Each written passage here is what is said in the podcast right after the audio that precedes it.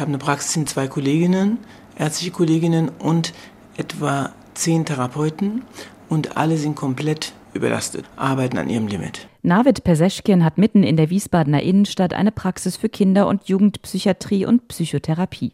Er und sein Team sind im Stress. Schon vor Corona war die Nachfrage groß, sagt er. Durch die Krise sei sie um 60 Prozent gestiegen. Wir haben sehr viele Schulverweigerer. Die Angst hat zugenommen. Wir haben extrem viele Kliniks Einweisungen. Die immer dann notwendig sind, wenn Patienten sich selbst gefährden. Navid Perseschkin praktiziert seit 22 Jahren. So einen massiven Anstieg psychiatrischer Störungen bei Kinder und Jugendlichen habe er zuvor noch nie erlebt. Depressionen, Essstörungen, massive Ängste.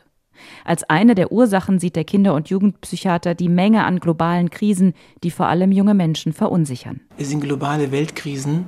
Der eine ist noch nicht fertig, rutschen die in die andere. Und ich glaube, dass dieser Krieg jetzt nochmal aufgesetzt auf die Corona-Krise. Zwei Jahre veränderte Umstände mit der Schule, mit Elternhaus, alle sind zu Hause, müssen an einem Computer sitzen. Und jetzt dann wieder diese Hoffnungslosigkeit oder dass wir sehen, dass Jugendliche die Eltern jetzt fragen, muss ich auch in Krieg, werde ich eingezogen? Das alles verunsichert natürlich. Verunsichert sind viele Eltern auch durch lange Wartelisten.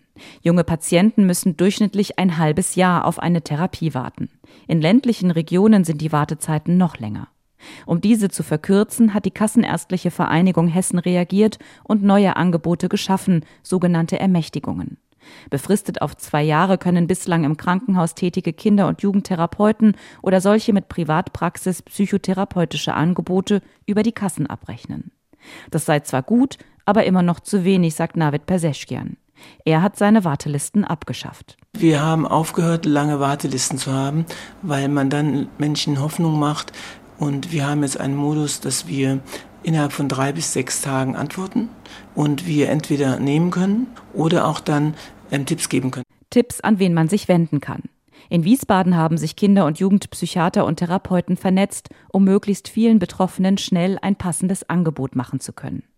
Dazu gehört auch eine Corona-Sprechstunde. Angeboten wird sie seit November von der Wiesbadener Vitos Kinder- und Jugendambulanz für psychische Gesundheit mit gutem Erfolg, sagt Oberarzt Daniel Sammet. Ja, wir haben diese Sprechstunde entwickelt, um auch ein niederschwelliges Angebot zu haben und auch im engen Austausch mit den Kinderärzten zu sein. Das heißt, um eine rasche Einschätzung aus Kinder- und Jugendpsychiatrischer Sicht zu haben bei Symptomen, die vielleicht noch unklar sind. In der Regel gibt es Termine innerhalb von 14 Tagen. Kurze Wartezeiten seien wichtig, sagt Oberarzt Sammet, damit unbehandelte psychische Störungen nicht chronisch werden. Um schneller mit betroffenen Kindern und Jugendlichen arbeiten zu können, fordert er mehr schulpsychologische Angebote und Sozialarbeitende in den Schulen. Ich denke, da sind alle gefordert. Ja, aus meiner Sicht ja dann auch eine gemeinsame Aufgabe. Beispielhaft sind genannt die Kinder- und Jugendpsychiatrie, aber auch die Ämter, ähm, Gesundheitsamt, Jugendamt, Jugendhilfe. Da braucht man natürlich Ressourcen, man braucht Zeit, man braucht Personal. Aber in jedem Fall braucht es ein enges Zusammenspiel und auch einen gemeinsamen Austausch.